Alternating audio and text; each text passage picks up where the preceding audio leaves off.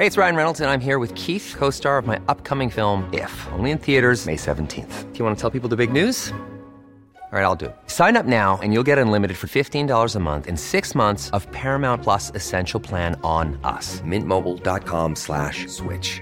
Upfront payment of $45 equivalent to $15 per month. Unlimited over 40 gigabytes per month. Face lower speeds. Videos at 480p. Active Mint customers by 531.24 get six months of Paramount Plus Essential Plan. Auto renews after six months. Offer ends May 31st, 2024. Separate Paramount Plus registration required. Terms and conditions apply if rated PG.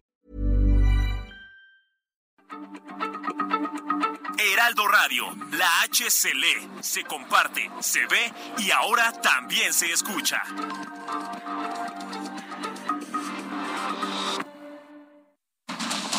Inicia. Heraldo Noticias de la tarde con Jesús Martín Mendoza. En Heraldo Radio.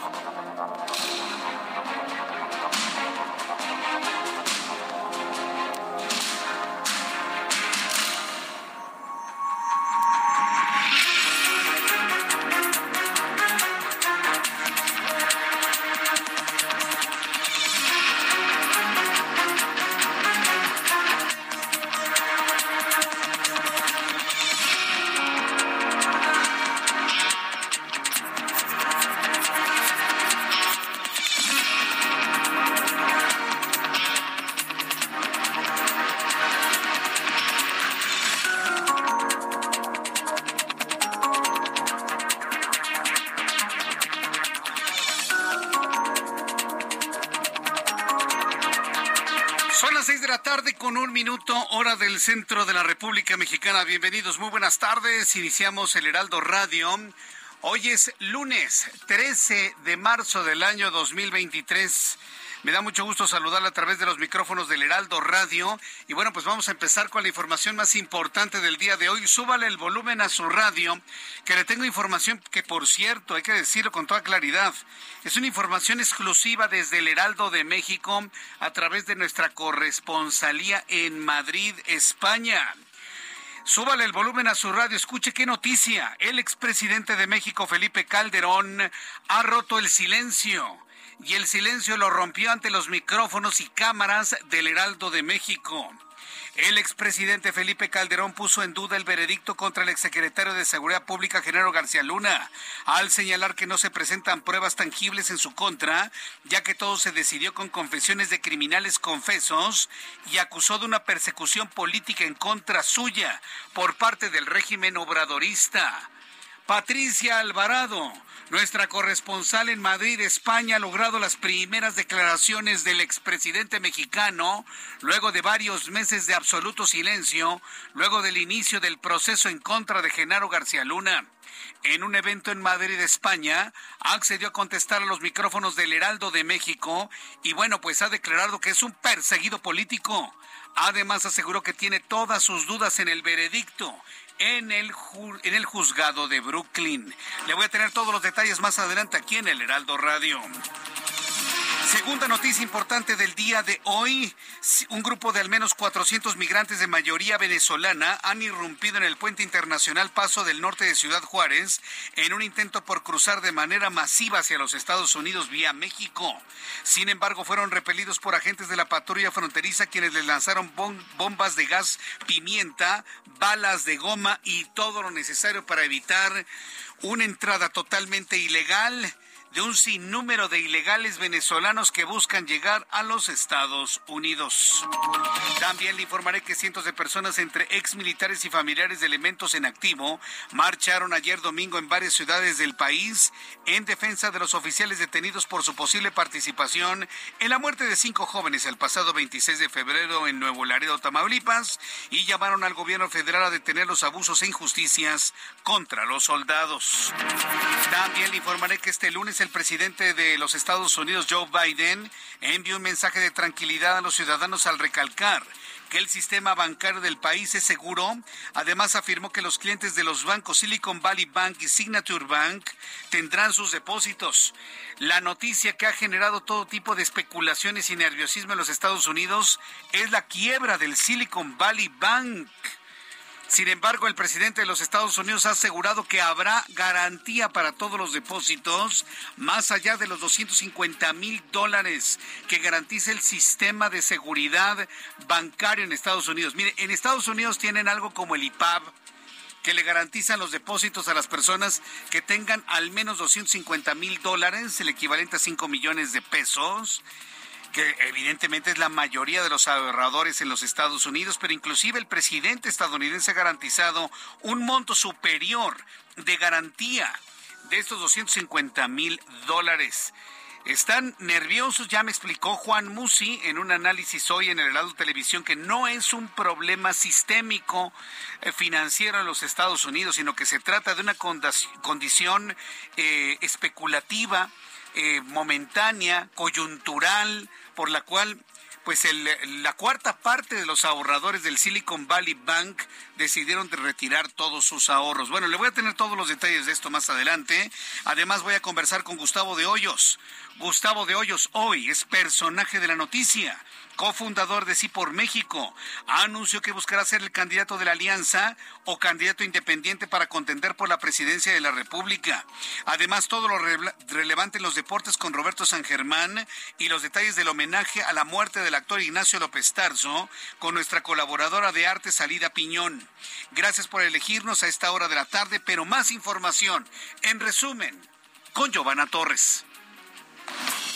Edmundo Jacobo regresa a sus funciones como secretario ejecutivo del Instituto Nacional Electoral, organismo que tendrá una sesión extraordinaria la tarde de este lunes para informar sobre la reincorporación. La Secretaría de Turismo prevé que el segundo megapuente del 2023, del 17 al 20 de marzo, deje una derrama económica de 45.578 millones de pesos para el sector turístico ante la posibilidad de que se aprueben en los siguientes días los cambios legales que permitan el cabotaje para las aerolíneas extranjeras en México, la Cámara Nacional de Aerotransportes Canaero señaló que esto provocaría una nueva crisis en el sector aéreo, ocasionando el aumento en los boletos de avión y hasta la quiebra de empresas. A esta postura se sumaron Volaris y Aeroméxico. El exdirector de Pemex, Emilio Lozoya, y su madre Hilda Margarita Austin comparecen de nueva cuenta ante un juez de control en lo que es la reanudación de la audiencia intermedia por el caso Odebrecht. Sujetos armados atacaron el cortejo fúnebre de un policía municipal de Loreto, Zacatecas, asesinado la noche del viernes. El cortejo fúnebre del policía se dirigía a la comunidad de San Blas cuando sujetos armados le cerraron el paso y dispararon. Sin embargo, ninguna persona resultó lesionada y detuvieron a tres de los agresores en posesión de armas de fuego. El gobierno de la Ciudad de México prevé abrir a finales de mayo la línea 1 del metro de Pantitlán a Salto del Agua, donde se realiza la primera fase de modernización, confirmó la jefa de gobierno Claudia Sheinbaum. Integrantes del grupo feminista Furias tomaron las instalaciones de la Escuela Nacional Preparatoria Plantel 6 Antonio Caso de la UNAM en la alcaldía Coyoacán. Las alumnas señalaron casos de violencia dentro de las instalaciones y acusaron nulo apoyo de las autoridades universitarias. Se prevé que el paro dure una semana y el plantel sea regresado la tarde del próximo 17 de marzo. El actor Ignacio López Tarso recibió su segundo homenaje de cuerpo presente ahora en el Teatro San Jerónimo Independencia, luego de haber sido despedido el domingo por la noche en el Palacio de Bellas Artes, uno de los recintos culturales más importantes de México. Gracias, Giovanna Torres, por el resumen de las noticias más importantes. Sí, la muerte de Ignacio López Tarso cayó eh, en un fin de semana y de alguna manera, bueno, pues eso ha generado una gran eh, expectativa en cuanto a pues ir a rendirle homenaje. Tengo entendido, con base en lo que me dijo ya Gerardo Galicia, que ya eh, el cuerpo fue retirado de este homenaje para ser incinerado y de esta manera pues sus eh, cenizas sean depositadas en su última morada. Así que pues descanse en paz Ignacio López Tarso, quien murió el sábado pasado a los 98 años. En noticias que tienen que ver más con la vida, evidentemente, quiero enviar un caluroso saludo, un gran abrazo a nuestra radio escucha de toda la vida. Mire, desde que estábamos en Radio Red, y ahora aquí en el Heraldo de México. Ha estado siempre muy atenta de las noticias. Dalia Patricia Gómez Rocha. Muchas felicidades, Dalia. Deseo que tengas un feliz cumpleaños. ¿Tienes unas mañanitas para Dalia, por favor? Échale unas mañanitas a Dalia, por favor.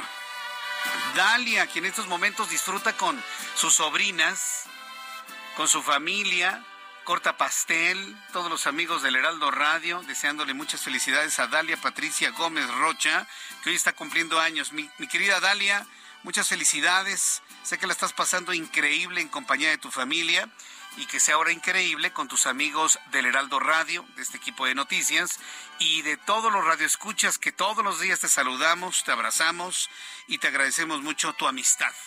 Saludos, Dalia Patricia, feliz cumpleaños. Bien, son las seis de la tarde con nueve minutos hora del centro de la República Mexicana. Bien, vamos directamente a la información importante del día de hoy. Pues la Ciudad de México está activando alerta amarilla para 14 de las 16 alcaldías por vientos muy fuertes. Sábado y domingo han sido días verdaderamente atípicos en cuanto a los vientos. Esos fuertes vientos que habitualmente suceden en el mes de febrero, ahora los tuvimos en marzo. ¿Y de qué forma? Cientos de árboles han caído en la capital de la República Mexicana, postes, cables de energía eléctrica, anuncios espectaculares, cosas verdaderamente sorprendentes. Fíjese, me tocó ver una enorme jacaranda, ve que crecen como hasta de 30 metros de altura. Bueno, pues esta jacaranda tenía como entre 20 y 25 metros de altura. Es su tronco un diámetro de unos 50 centímetros, no le exagero. Quedó partida la mitad y la mitad de arriba quedó amarrada en los cables de energía eléctrica. Esto sucedió en la calle de San Francisco, en la colonia del Valle. Esto el día de ayer. De verdad sorprendente lo que ha hecho el viento en la Ciudad de México, pero más me sorprende que después del intenso viento, calma chicha. Sopló el viento, tiró los árboles, tiró todo y de repente nada. No se movía ni una sola hoja. ¿Qué es lo que está ocurriendo con el clima en la Ciudad de México? Mire, no lo sé pero el comportamiento en sí mismo se ha convertido en noticia. Luego de que el fin de semana se registrara el desplome de varios árboles en ocho puntos, la Ciudad de México alerta eh, que habrá fuertes vientos en 14 de 16 alcaldías. Mario Miranda, nuestro compañero reportero urbano, nos tiene más detalles. Adelante, Mario, gusto en saludarte. ¿Qué tal, Jesús Martín? Muy buenas tardes. Pues sí, como bien lo menciona la Secretaría de Gestión Integral de Riesgos y Protección Civil, alertó la alerta amarilla en 14 alcaldías de la Ciudad de México por el pronóstico de rayas de fuertes vientos. E incluso ya esta tarde se han registrado caídas de árboles en lo que es en la alcaldía Coyoacán, alcaldía Cuauhtémoc, Tlalpan y Álvaro, Álvaro Obregón. Las recomendaciones son guardar o retirar objetos del exterior que puedan caer no subir andamios, azoteas o cornisas, alejarse de postes telefónicos y de postes de electricidad, tener precaución por las caídas de ramas y árboles y lonas. Jesús Martín, pues estaremos al pendiente de lo que ocurra esta tarde, este clima, como bien lo comentas, es de febrero, febrero loco y marzo otro poco, porque incluso en la tarde hace bastante calor y ya a esta hora ya empieza este, el, el fuerte viento, incluso una pequeña llovina se registró hace unos momentos en la alcaldía Álvaro Obrón estaremos al pendiente de las lluvias y las rachas de viento que ocurren en la ciudad. Ok, de acuerdo, pues estaremos muy atentos de ello. En este momento tienes informe de caída de más árboles, postes, anuncios espectaculares o estos efectos que tenemos en la Ciudad de México por los fuertes vientos. Sí, solo estos, estos eh, árboles que han caído lo que es en Coyoacán, en, Miramontes, en la avenida de Miramontes en Coyoacán, y uno más en Álvaro Obregón, en la colonia Minas de Cristal. Sí, correcto. Bueno, Mario, regresaremos contigo. Muchas gracias por la información. Seguimos pendientes, buenas tardes. Hasta luego, que te vaya muy bien. Bueno, pues Mario Miranda, quien nos tiene información, está muy pendiente de todo lo que sucede en la ciudad. Le invito para que también me comparta a través de mi cuenta de Twitter, arroba Jesús Martín MX, arroba Jesús Martín MX, lo que sucede en la Ciudad de México con el intenso viento. Está, está muy raro, ¿no? De repente sopla el viento durísimo, de repente se quita, tira árboles. En fin, hay que tener mucho cuidado cuando usted esté transitando, por favor, en zonas arboladas del Valle de México. Bien, en otras noticias, miren, López Obrador, el presidente mexicano, que siempre es personaje de la noticia, siempre se pone pues así muy valentón, muy enojado en sus conferencias matutinas de que no nos van a hacer nada y que la violación a la soberanía y en esta intención de los Estados Unidos de combatir a los eh, a los grupos del crimen organizado en México y que se lo dice a los menos informados de que eso es una violación a la soberanía, hasta el propio Ken Salazar, que es su amigo, ha aclarado en redes sociales y en medios de comunicación que se le busca dar apoyo a México sin violentar la soberanía. Y es un discurso que no se le cree al presidente, porque él se pone enojado, todo indignado, pero por otro lado, con mano izquierda, por debajo, fuera de las mañaneras, sin que nadie lo vea ya, sí está dialogando con Estados Unidos. Y para las personas que me están escuchando, que adoran a López Obrador, les voy a decir que aunque salga muy enojado que la soberanía sí está dialogando con Estados Unidos. Sí se sienta a dialogar y sí se comunica sobre la situación que se vive con el crimen organizado, el fentanilo y otros problemas que tenemos en la República Mexicana. Claro que sí lo hace. Usted creía que no, que los había mandado muy lejos. No, hombre, por favor, no sean ingenuos. Y eso se lo digo a quienes van siguiendo al presidente de la República. No sean ingenuos. Obviamente el presidente tiene que dialogar, establecer líneas de comunicación, negociar y posiblemente ¿eh? estar en un, en un programa de apoyos de Estados Unidos a México para combatir estos crímenes. El presidente mexicano López Obrador se reunió en privado con legisladores de los Estados Unidos en Palacio Nacional, con quienes abordó el combate al tráfico de fentanilo entre ambos países y las recientes diferencias surgidas en el Tratado de Libre Comercio. ¿Qué tal? A ver, a todos los que le creyeron, ay, que no nos van a hacer como quieren, ustedes nos van a decidir. Está reunido con legisladores de los Estados Unidos. Quienes sabemos de la información, lo sabemos desde hace mucho que así lo hace. Pero para quienes lo ven como una especie de santidad a López Obrador, sepan que está hablando con legisladores de los Estados Unidos y sí está negociando todo este tema del combate con el crimen organizado. Entro en comunicación en estos momentos con Iván Saldaña, reportero del Heraldo Media Group, quien nos tiene detalles de este encuentro con legisladores estadounidenses que tiene el presidente de la República. Adelante, Iván. Gusto en saludarte. Muy buenas tardes. Jesús Martín, auditorio, buenas tardes. Sí, efectivamente, fue con legisladores de ambos partidos, demócratas y republicanos, que el presidente López Obrador se reunió el día de hoy. En este encuentro también privado estuvo el embajador de Estados Unidos en México, Ken Salazar, y pues esta reunión concluyó poco antes de las 13 horas. Al salir eh, se cuestionó al embajador estadounidense eh, pues cuál habían sido los acuerdos de qué se, qué se abordó en esta reunión.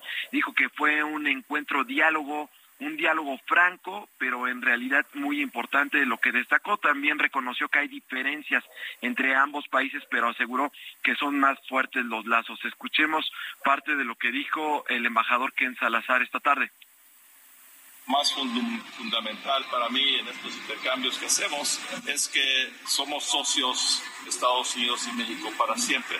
Por eso la vida de nosotros en esta lucha la llevamos. A veces hay inquietudes, desacuerdos, pero sabemos que estamos unidos por la geografía, por nuestra gente, por nuestras economías. Siempre la lucha para el bienestar de los pueblos de Estados Unidos y México sabiendo que aquí en América del Norte es donde está la potencia más grande del mundo para asegurar que todos los humanos puedan tener las oportunidades, las igualdades, todo por lo que lucha el presidente Biden y el presidente López Obrador. Fue solamente un comentario, Jesús Martín, que hizo el embajador Ken Salazar, no quiso responder preguntas como entre ellas se le cuestionó eh, la polémica entre ambos países por el maíz transgénico, pero bueno, eh, también estuvo Roberto Velasco, jefe de la Unidad de América del Norte de la Cancillería Mexicana, ahí expuso que el presidente López Obrador dejó clara la posición sobre el, trabajo del gobierno mexicano en materia comercial y también en seguridad. Esto se confirma, Jesús Martín, un poco más tarde, hace un par de minutos, con un comunicado de la Presidencia de la República, en el que destapan, en el que destacan que hablaron precisamente de estos temas centrales, eh, el económico, pero también se enfocaron mucho en el tema de seguridad, en el combate a, pues, el tráfico de fentanilo, que es uno de los temas que más importan también a Estados Unidos. Y nada más comentarte que pues participaron al menos siete eh, legisladores, tanto demócratas como republicanos, eh, y pues eh, abordaron también, estuvieron presentes Raquel Buenrostro, secretaria, la secretaria de Economía, estuvo el subsecretario de Hacienda Gabriel Llorio y pues el jefe de la unidad para América del Norte, Roberto Velasco, Jesús Martín Auditorio. Bien, pues muchas gracias por la información. Gracias por la información, Iván Saldaña. Buenas tardes. Hasta luego, muy buenas tardes. Pues ahí está eh, este encuentro, este acercamiento y las declaraciones de, de Ken Salazar. A ver, señores, lo único que quiero que quede claro con esta noticia es que el presidente mexicano dice una cosa en la mañanera y hace otra cosa cuando ya no lo ven en la mañanera. ¿Sí? Y lo que está haciendo el presidente de la República es lo correcto, es lo que tiene que hacer, es lo mínimamente necesario que tiene que hacer pues un administrador, sí, porque finalmente que es un presidente de la República es un administrador, es un empleado de todos nosotros. Sé que a algunos no les gusta que lo diga, pero es la verdad. Sí, es lo mínimo que tiene que hacer y lo está haciendo correctamente. Si el socio con el que eh, compartimos muchos beneficios y muchos problemas, que es los Estados Unidos, le está pidiendo que se haga algo en contra de estos grupos que están tomando control de la República Mexicana, lo mínimo que se debe hacer es dialogar, es escuchar, es proponer, es reunirse, es intercambiar, y es lo que hizo hoy el presidente. Entonces, para todos los adoradores de López Obrador, que les quede claro, una cosa les dice en la mañanera de que, ay, que la soberanía, que no lo vamos a permitir, ta, ta, ta, ta, ta. Y otra es lo que está haciendo atrás de las mañaneras. Sí se reúne, sí dialoga, sí evalúa, está con Ken Salazar, y eso me parece que es lo importante. El gobierno mexicano sí está atendiendo los reclamos del gobierno de los Estados Unidos de un descontrol que se tiene en México en cuanto a la presencia de, en violencia hacia diversos sectores de la población, de manera concreta hacia las mujeres. Fíjese, en Guanajuato se está viviendo una crisis de mujeres desaparecidas. Además de todo el problema que tenemos con los Estados Unidos que tiene que ver con el crimen organizado, de manera interna, el gobierno federal y los gobiernos locales tienen que lidiar con el problema de la desaparición de las mujeres. En un solo día, seis mujeres fueron vistas por última vez y sin, tener al día de hoy, en este momento que le informo, información sobre su paradero, tan solo en Celaya. O sea, no le estoy hablando a nivel nacional, solo en Celaya, Guanajuato. A este caso se sumaron más de más de dos personas más durante el fin de semana. Gabriela Montejano es nuestra corresponsal en Guanajuato y nos informa. Adelante, Gabriela. Buenas tardes. Hola, ¿qué tal? Muy buenas tardes. El gobierno municipal confirmó que son ocho las mujeres no localizadas en una semana en Celaya continúan las investigaciones.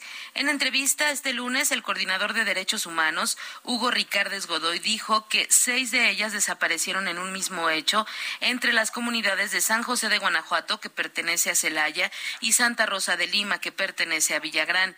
Una mujer desapareció en la comunidad de Estrada y la otra en la colonia Arboledas de San Rafael, quien presuntamente ya fue localizada. Desde la semana pasada, en la página de Facebook Protocolo Alba Guanajuato, se activaron las alertas y una en alerta Amber por tratarse de una menor de 15 años de edad. En redes sociales, familiares, amigos y usuarios publicaron fotografías de las mujeres para poder localizarlas. Las desaparecidas son Sandra Daniela Paredes González, Jocelyn Pamela Zamorano Macías, Mariana Gutiérrez Guzmán, Paulina Berenice Recendis Martínez, Rosa María Ramírez Ayala, de 42, y Gabriela Bárbara Ruiz, de 48 años, todas las anteriores relacionadas en un mismo caso. También se activó la alerta por la menor de 15 años de nombre Alexa Freire, de quien no se tienen más datos. El gobierno municipal de Celaya informó que han sostenido ya comunicación con el colectivo Proyecto de Búsqueda para coordinar los trabajos conjuntos. Este es mi reporte desde el estado de Guanajuato. Bien, gracias Gabriela Montejano por la información desde Guanajuato. Miren nada más qué situación la, la, que se está viviendo en esta región de la República Mexicana. Ocho las mujeres desaparecidas en tan solo una semana. Pero, ¿qué dice el presidente mexicano? El presidente mexicano dice que México es más seguro que los Estados Unidos. A ver, aguas con la trampa en el discurso. Porque en principio de cuenta alguien podría decir, no, pues sí es cierto.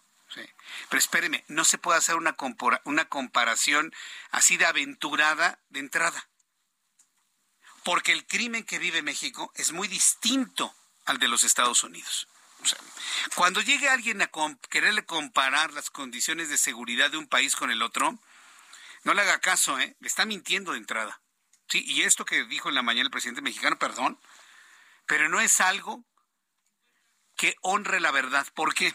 Porque el crimen en Estados Unidos o las condiciones criminales en Estados Unidos son muy distintas a las que suceden en México. Aquí hay levantamiento de mujeres, allá no. Allá hay balaceras en centros comerciales, aquí no. Entonces, si, si, uno empieza a hacer un análisis de las condiciones que vive cada uno de los países, es imposible hacer una comparación a rajatabla como lo hizo el día de hoy el presidente mexicano. Después de los anuncios, le voy a tener eh, declaraciones de lo que dijo el presidente mexicano hoy en la mañana sobre este asunto. Y vamos, usted y yo, a meterle cerebro a esto. O sea, ¿cuáles son las condiciones que se viven en Estados Unidos en este momento? ¿Cuáles son las que se viven en México? Y usted decida pero pruebas de que mucha gente se está yendo a vivir a los Estados Unidos. Voy a los mensajes y regreso enseguida. Escucha las noticias de la tarde con Jesús Martín Mendoza. Regresamos. Heraldo Radio, con la H que sí suena y ahora también se escucha. Heraldo Radio, con la H que sí suena y ahora también se escucha.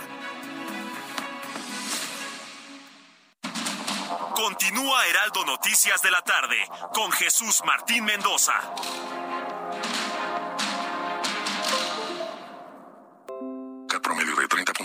30.3% sin IVA, vigencia del primero al 31 de marzo. Que el esfuerzo sea tu guía para seguir avanzando con RAM 4000, el camión que carga con más pasajeros al ser el único doble cabina. RAM 4000, capaz de llevar a una cuadrilla de trabajadores. Estrénalo con tasa desde 9.75%. Rama, todo con todo.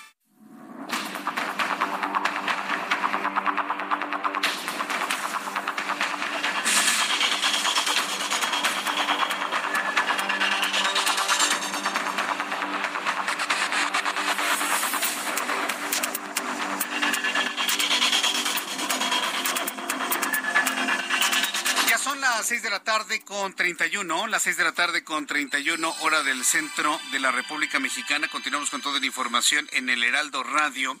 Bueno, le compartí que esta mañana el presidente mexicano Andrés Manuel López Obrador afirmó que es más seguro México que Estados Unidos. Vuelvo a decirle, esto es una trampa.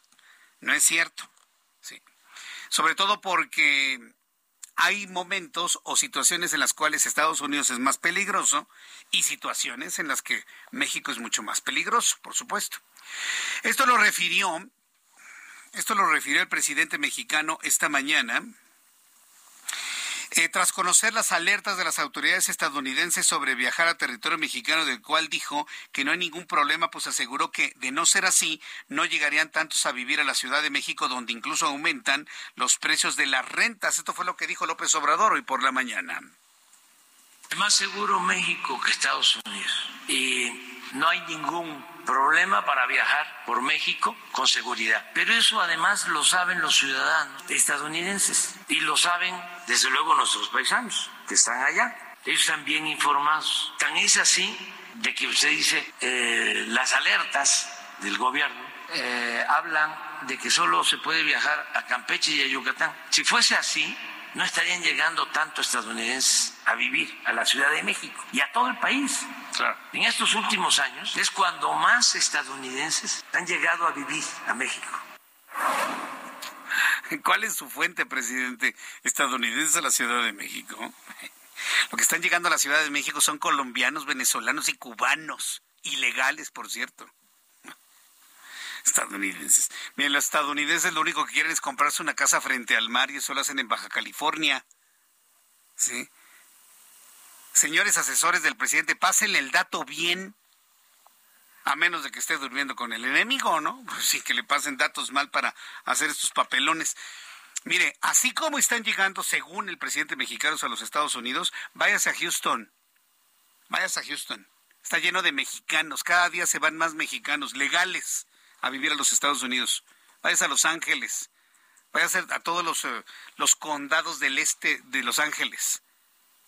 Pero no vas a ver si vive en México o en Estados Unidos.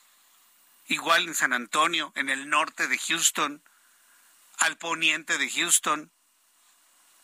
Una comunidad hispana que está creciendo en Austin de una manera impresionante. Y ya no le digo en la Florida, en ciudades como Tampa y Orlando. O sea, así como vienen estadounidenses a México, según el presidente, y yo insisto, llegan a destinos de playa, no llegan a la ciudad. Eh, así se van mexicanos para allá, ¿eh? buscando más seguridad. ¿Sabe qué es lo que busca un mexicano en Estados Unidos? Que no le cobren derecho de piso. Y eso no lo va a decir el presidente. O sea, los, la forma del crimen es muy distinta en ambos países. Por eso no es válida una comparación así a rajatabla. Uh-uh. Allá es peligroso ir a un centro comercial. Allá posiblemente sea peligroso estar en una escuela por las balaceras. Aquí en México es peligroso ir en el transporte público. Aquí en México es meterse con el crimen organizado. Aquí en México es poner un negocio, porque si no paga el derecho de piso lo matan o le matan a la familia. Sea, no se puede comparar las condiciones de seguridad entre México y Estados Unidos porque es muy distinto. De aquí de México se van a Estados Unidos para hacer negocios porque allá no les cobran derecho de piso. Los estadounidenses van de allá para acá para descansar porque no se van a meter en ningún tipo de problemas. No, mala comparación, ¿eh? Mal. Pero bueno, finalmente es, es comparación que hicieron. ¿Qué es lo que se está buscando? ¿Ya lo tenemos? ¿Ya lo tenemos, Gustavo? ¿Qué, ¿Qué, es lo que se está buscando hacia, hacia, hacia adelante? ¿Sí? ¿Qué es lo que se está buscando hacia adelante? Pues tener una, una mejor condición de vida. Y en esa búsqueda de una condición, una mejor condición de vida, todas nuestras esperanzas están hacia 2024, que se dé un giro, que se dé un viraje. Y fíjense que no estoy utilizando la palabra cambio porque es una palabra muy sobada y es una palabra muy desgastada en este país. Porque cambiar no significa mejorar. Lo que estamos buscando millones de mexicanos es mejorar nuestra condición. Es más, le diría, reconstruir todo lo que ha destruido, todo lo que ha desmembrado, todo lo que ha desmantelado el actual presidente mexicano. Y en esa búsqueda de una nueva historia de reconstrucción en nuestro país, hay quienes están levantando la mano y mire que estamos muy atentos de que ahora levantó la mano Gustavo de Hoyos, cofundador de la organización Sí por México, quien vaya, levantó la mano para ser un aspirante a la presidencia de la República en 2024 como ciudadano, desde su origen ciudadano, no como político. Gustavo de Hoyos en la línea telefónica, gusto en saludarte. ¿Cómo estás? Bienvenido, Gustavo. Muy buenas tardes. Muy buenas tardes, Jesús Martín. Qué gusto saludarte a ti y a toda la audiencia del Heraldo Radio. ¿Por qué se da una decisión así? De este tamaño y sobre todo con ese compromiso social hacia 2024. ¿Qué, ¿Qué, es lo que hay atrás de esta muy importante decisión, Gustavo de Hoyos? Lo más importante, el amor a México, pero desde luego la absoluta convicción de que hoy el país necesita de una propuesta diferente, de una propuesta alternativa, de una propuesta que venga desde la sociedad civil, desde la ciudadanía, no de los partidos políticos, y que tenga la capacidad de reconciliar ese pequeño mundo de los partidos con el gran universo, Jesús Martín, que estamos en la sociedad civil. Eh, millones de mexicanos quieren apoyar una propuesta distinta, están convencidos como yo de que el país necesita una alternancia en 2024, pero es evidente que hasta ahora no ha habido la capacidad de que una propuesta sea suficientemente eh, inspiradora que congregue a la unidad, que pueda encabezar con toda claridad la ruta de la oposición y yo por eso estoy decidiendo dar un paso adelante. Tengo muchos años, eh, tú lo sabes muy bien, hemos estado en los micrófonos en muchas ocasiones trabajando en las causas que interesan a la sociedad civil, en las causas de la educación, en la lucha contra la corrupción, en la denuncia y en la lucha en contra de la inseguridad, para la población en general y para las mujeres, en las luchas en favor del medio ambiente, en la representación empresarial, en la búsqueda de mejores niveles de remuneración para los trabajadores del país. Y aunque me siento muy orgulloso de todo esto, hoy estoy convencido que llegó la hora de los ciudadanos y por eso, Jesús Martín, por eso he dado un paso adelante. Bien, este paso adelante implica ir como independiente, en solitario, o buscar las plataformas políticas de toda la oposición unida hacia 2024, Gustavo?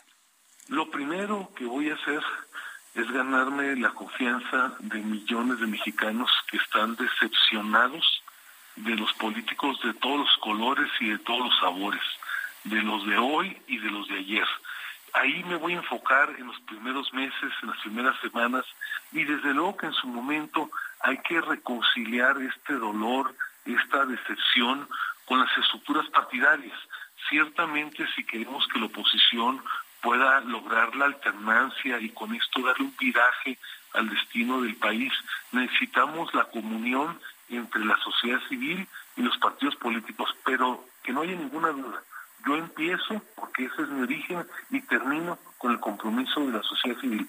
Vamos a convencer a los partidos en su momento de que lo que más le conviene al país, lo que más le conviene a la democracia y lo que más les, conviene incluso a los partidos es que en este momento abran las puertas a los ciudadanos.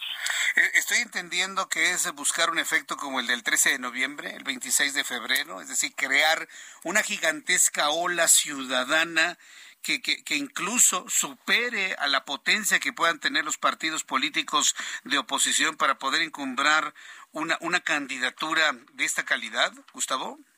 Efectivamente, Jesús Martín. A ver, los partidos en relación con la población, todos ellos, los del oficialismo, los de oposición, son pequeñitos, las membresías son marginales. Hoy el triunfo, hoy la inspiración, hoy la ruta tiene que venir de la sociedad civil.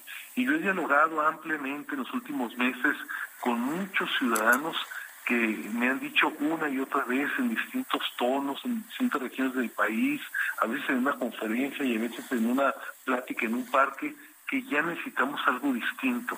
Necesitamos alguien que como yo venga de la sociedad civil, alguien que esté dispuesto a correr todos los riesgos, alguien que respete por delante de toda la ley y que pueda presentar propuestas distintas, fuera de la caja, arriesgadas, porque si seguimos haciendo lo mismo de siempre, tendremos los mismos resultados mediocres de toda la vida. Y yo no quiero eso para mi país.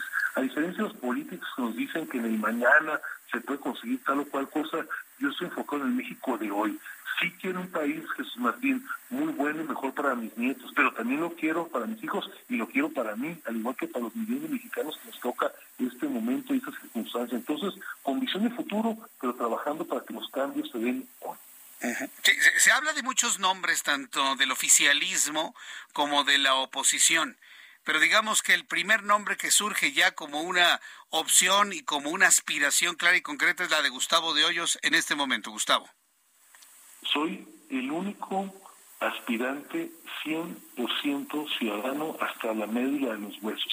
Lo digo con gran respeto para quienes han hecho su vida en la política y tienen una trayectoria en los partidos eh, han tenido su momento, han tenido su oportunidad, tienen mucho que aportar, pero sin lugar a dudas hoy es el momento de una candidatura de la sociedad civil y de todas las cocholatas en el lado oficial y de todos los candidatos y candidatas del lado opositor, no hay absolutamente ninguno hasta hoy que venga de la sociedad civil.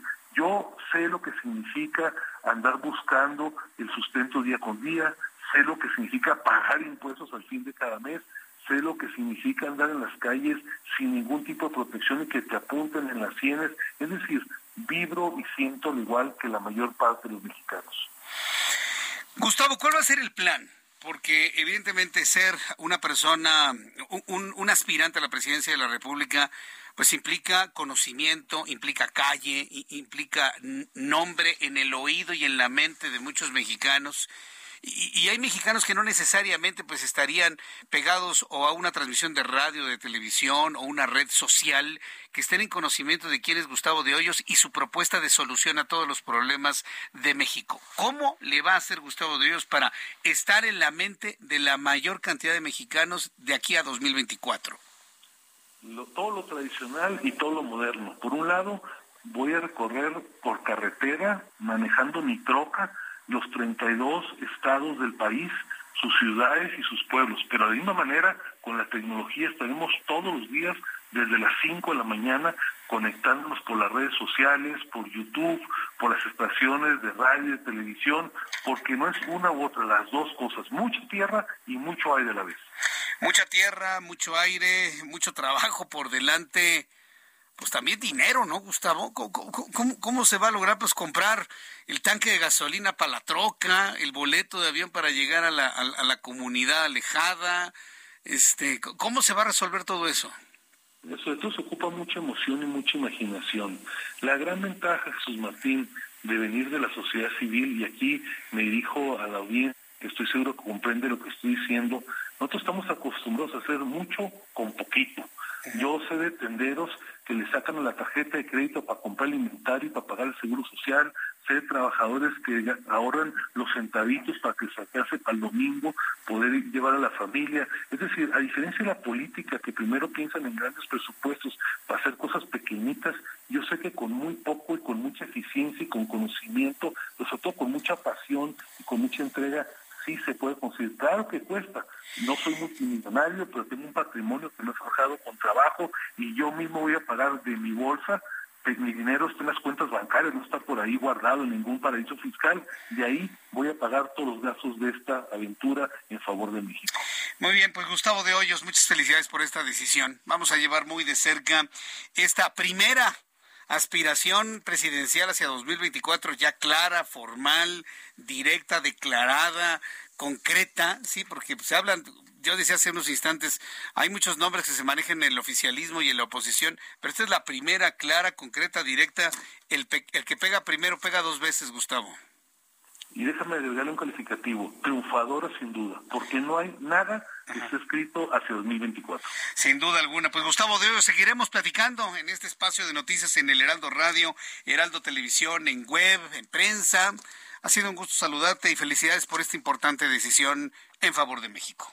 Gracias, Jesús Martín. Un saludo a la audiencia. Nos vemos muy pronto. Un enorme saludo. Gracias. Es Gustavo de Hoyos. Él es cofundador de Sí por México y hoy declarado ya aspirante a la presidencia de la República en el año 2024. Va a iniciar sus giras por toda la República Mexicana para llevar su idea, su propuesta. Y créame, por más que se hable de uno u otro, que si Claudia, que si Adán, que si Marcelo, que si Ricardo Monreal, que si Samuel García, que si Luis Donaldo Colosio, que si Ricardo Monreal, que si Ricardo Anaya, que si Santiago Krill. Hoy Gustavo dice, levanto la mano, yo voy a ser de este lado independiente ciudadano, 100% ciudadano hasta el tuétano, nos ha dicho Gustavo de Hoyos. ¿Qué opina usted? Le invito para que me escriba a través de Twitter, arroba Jesús Martín MX, arroba Jesús Martín MX. Otro personaje de la noticia, sin duda alguna, Felipe Calderón Hinojosa, y se ha convertido en el personaje que ha dado la noticia el día de hoy. Luego de varios meses de silencio, Felipe Calderón rompió el silencio y habló para los micrófonos y cámaras del Heraldo de México en un evento en Madrid, España. Posterior a él, Patricia Alvarado, nuestra corresponsal en Madrid, logró entrevistarlo para que diera sus primeras opiniones en torno al juicio en contra de Genaro García Luna sobre lo que hará hacia adelante, lo que piensa de ese juicio, cómo se siente él en Madrid y en otras partes del mundo, se ha declarado como un perseguido político de la actual administración.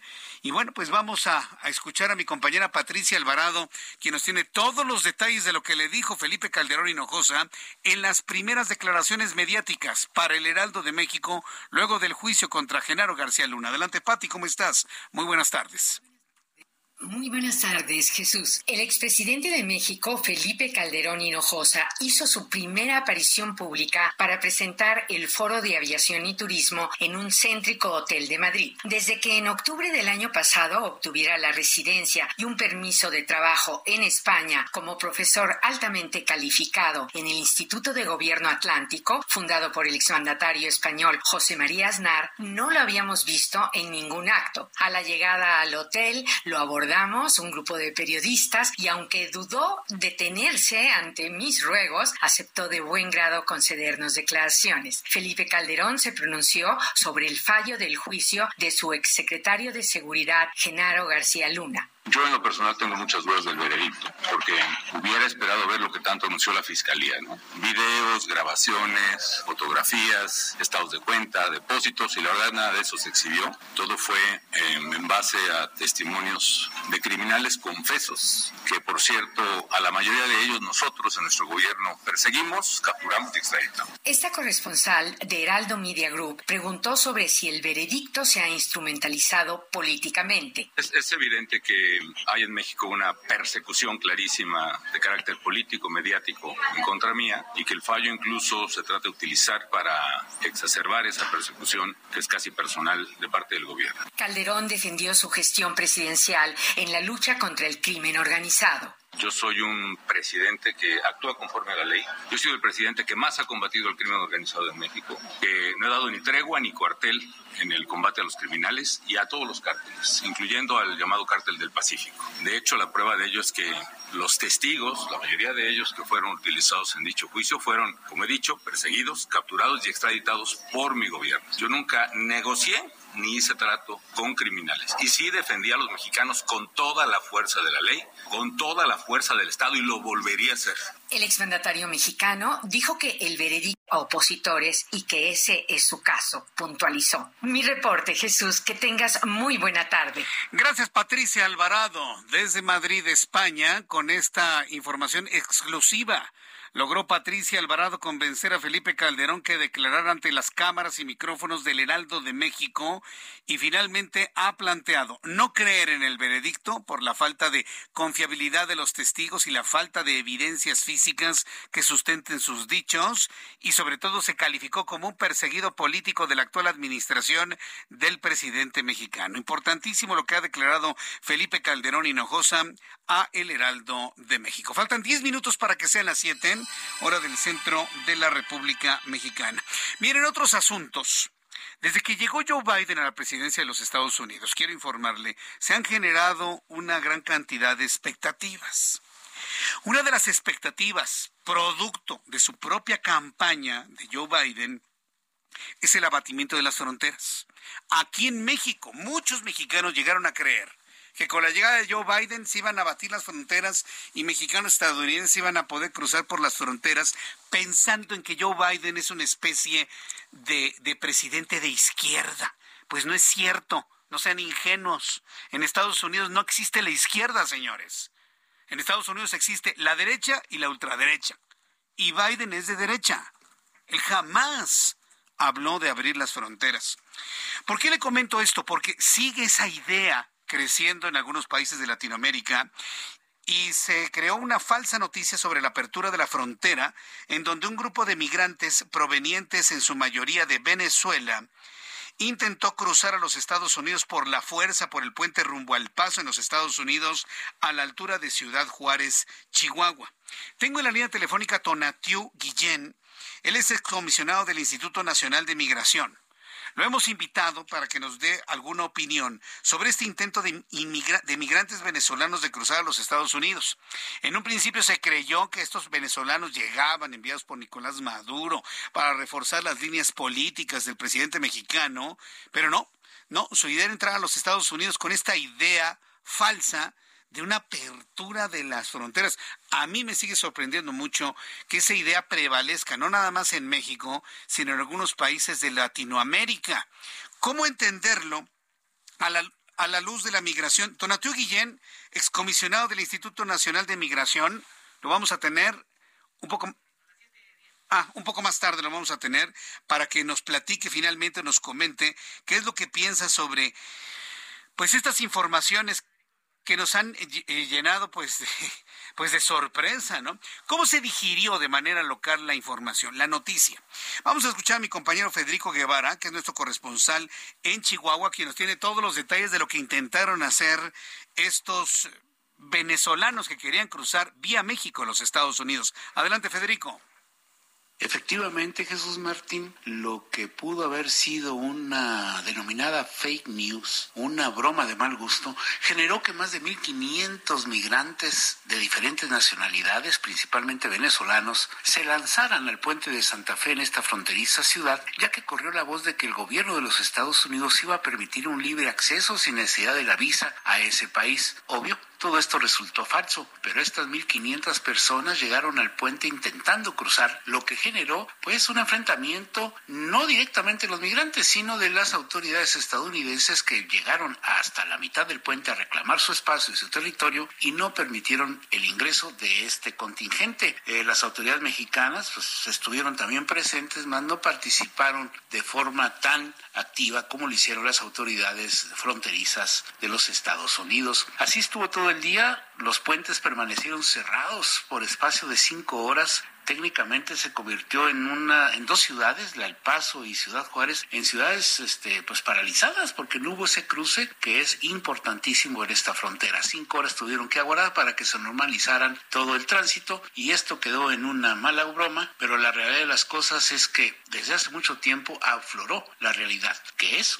tan solo una cosa. Ciudad Juárez se encuentra con exageradamente un número de inmigrantes que están a la espera de su famoso permiso aprobado por los Estados Unidos, pero mientras tanto se encuentran en esta fronteriza ciudad. Buenas tardes.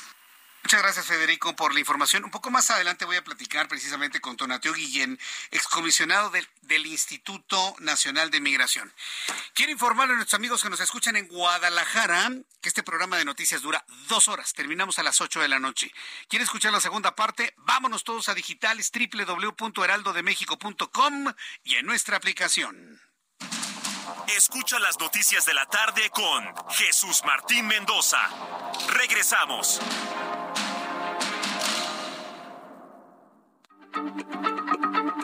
Heraldo Radio, la H se lee, se comparte, se ve y ahora también se escucha.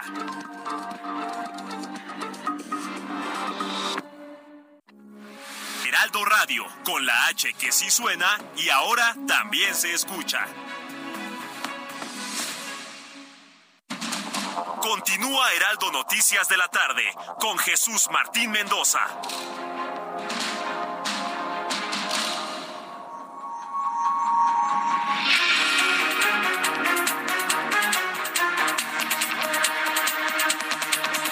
Son las 7 en punto, las 19 horas en punto tiempo del centro de México. Escucha usted el Heraldo Radio. Yo soy Jesús Martín Mendoza con toda la información importante del día de hoy. Y en resumen, le informo lo más destacado hasta este momento. Tras una falsa noticia sobre la apertura de la frontera, un grupo de migrantes provenientes en su mayoría de Venezuela intentó cruzar a los Estados Unidos por la fuerza por el puente rumbo al Paso, Estados Unidos, al Paso, Texas, en Ciudad Juárez, Chihuahua. Lo que le había comentado hace unos instantes, eh, prevalece aún esta idea de que con el triunfo de Biden las fronteras cayeron, como si Biden fuera un presidente de izquierda, un presidente comunista. Es total y absolutamente falso. nada más ve a qué niveles ha llegado, han llegado estos fake news, no nada más en México, sino en otras partes del continente americano. Le doy a conocer esta tarde que el Ministerio de Relaciones Exteriores de Nicaragua aclaró que no se busca romper, sino suspender relaciones diplomáticas con el Vaticano ya matizaron. Este fin de semana nos enteramos que Nicaragua rompería relaciones con el Vaticano. Ya saben, ¿no? Daniel Ortega, este, este pequeño dictador. Pero bueno, hoy ya el ministerio matizó. Y el que haya matizado el ministerio nos habla de que tampoco están muy de acuerdo con lo que está haciendo el dictador suelo. Bueno, el Ministerio de Relaciones Exteriores de Nicaragua aclaró que no busca romper, sino suspender temporalmente relaciones con el Vaticano, luego de que el Papa Francisco calificó como una dictadura grosera el régimen del señor Daniel Ortega. Por cierto, le invito para que se quede con nosotros porque más adelante mi compañero Ángel Arellano nos va a tener toda la información sobre este rompimiento, distanciamiento, enfriamiento de las relaciones entre Nicaragua y el Vaticano. Una investigación del portal Latinus reveló que José Ramón López Beltrán, el hijo mayor del presidente mexicano, recibió atención médica de privilegio, sí, de privilegio por parte del ejército cuando padeció COVID-19 en febrero de 2021, justo en el momento más crítico de la pandemia en México. En este resumen de noticias le informo que en la entrevista con el Heraldo Radio, el cofundador de Sí por México y expresidente de Coparmex, Gustavo de Hoyos, afirmó que su destape como aspirante a la presidencia para 2024 es resultado de un amor por México, sumado a que el país necesita una opción diferente desde la sociedad civil debido a la falta de propuestas, lo que suficientemente ha inspirado por parte de la oposición. Esto dijo Gustavo de Hoyos en entrevista con el Heraldo Radio. Millones de mexicanos quieren apoyar una propuesta distinta, están convencidos como yo de que el país necesita una alternancia en 2024 pero es evidente que hasta ahora no ha habido la capacidad de que una propuesta sea suficientemente eh, inspiradora que congregue a la unidad, que pueda encabezar con toda claridad la ruta de la oposición, porque si seguimos haciendo lo mismo de siempre, tendremos los mismos resultados mediocres de toda la vida.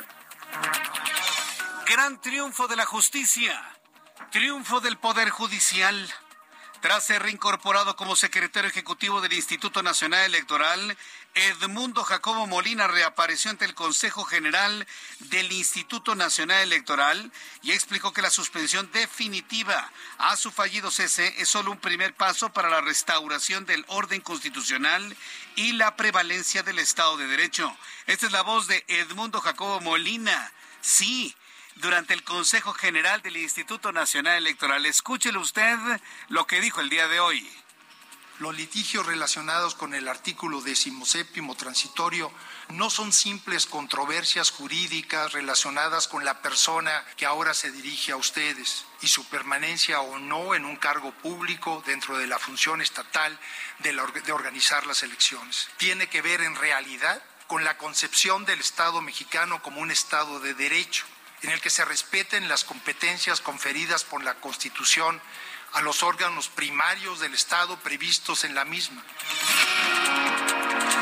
Por eso le digo, es un gran triunfo del Poder Judicial, un gran triunfo del Poder Judicial el día de hoy, la reaparición de Edmundo Jacobo como secretario ejecutivo del Instituto Nacional Electoral. Hay que confiar en nuestro Poder Judicial, hay que confiar en la Suprema Corte de Justicia de la Nación. Y luego de casi tres horas de reunión, la oficina de la presidencia difundió un comunicado sobre el diálogo franco y abierto que tuvo con la delegación de congresistas estadounidenses. A ver, nuevamente, quienes piensan que López Obrador no está, mandó al diablo a los Estados Unidos, no, no se equivoquen. Él ha estado en total y absoluta comunicación con todos los representantes del gobierno de Joe Biden en esta intención de que Estados Unidos ayude a México a combatir el crimen organizado. Bueno, pues hoy el gobierno mexicano está dando a conocer el diálogo con la delegación de congresistas estadounidenses. El comunicado afirma que el presidente les presentó resultados obtenidos por México en la lucha con el tráfico del fentanilo y otros precursores químicos.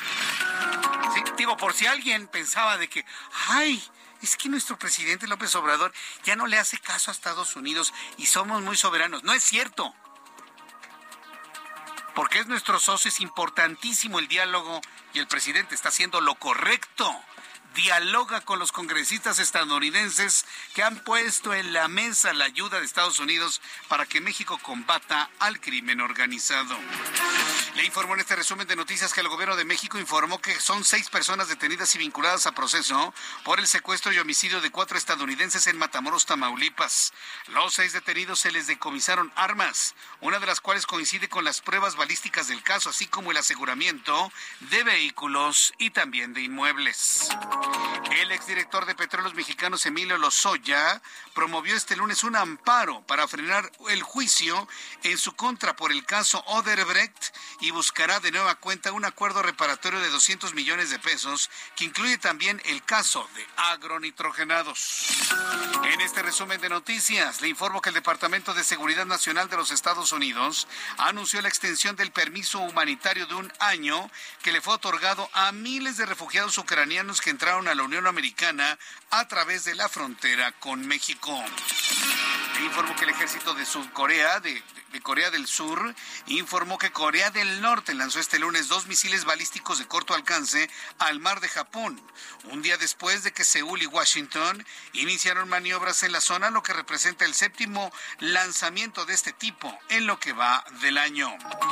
Para finalizar nuestro resumen de noticias, le informo que Daiichi Fuji un astrónomo japonés compartió en sus redes sociales el video de cómo un meteorito se estrelló contra la Luna, el cual se presume dejó un cráter en la superficie lunar.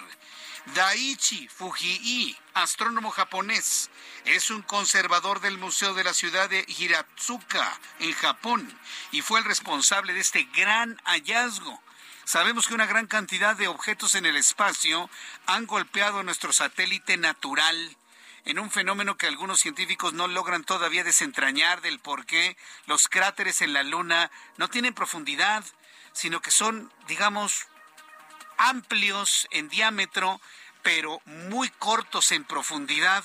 Algunos piensan que se trata de un objeto sólido abajo de las tierras de la Luna, haciendo creer que se trata de una especie de nave espacial. Nada más falso que eso, ¿no? Tiene que ver evidentemente con la composición de aluminio fundamentalmente en la superficie de la Luna. Sin embargo, bueno, pues es la primera vez que vemos con todo detalle y sobre todo con gran magnitud la forma en la que un asteroide golpea la superficie de la Luna y deja estos muy característicos cráteres sobre la superficie selenita. Ya son las 7 con 9, las 19 horas con 9 minutos hora del centro de la República Mexicana. Escucha usted el Heraldo Radio, yo soy Jesús Martín Mendoza y le invito para que siga con nosotros. Bueno, continuando con toda la información aquí en el Heraldo, vamos a revisar lo que sucede a esta hora de la tarde. Mario Miranda, ¿en dónde te ubicamos a esta hora? Jesús Martín, ¿qué tal? Muy buenas noches. Tenemos información vial de la zona sur. Informarles a los amigos automovilistas que en estos momentos encontrarán buen avance en el anillo periférico en el tramo de San Antonio a la glorieta de San Jerónimo, esto en dirección al sur. En el sentido opuesto del anillo periférico en dirección al norte encontraremos tránsito lento de San, de San Jerónimo a Barranca del Muerto. La avenida Barranca del Muerto con carga vehicular en ambos sentidos, del periférico a la avenida de los Insurgentes. Las Flores con buen avance del periférico a la avenida Revolución. Altavista con carga vehicular de Revolución a periférico y finalmente el eje 10 Río Magdalena con tránsito lento de la avenida Revolución al periférico. Jesús Martínez, la información vial al momento.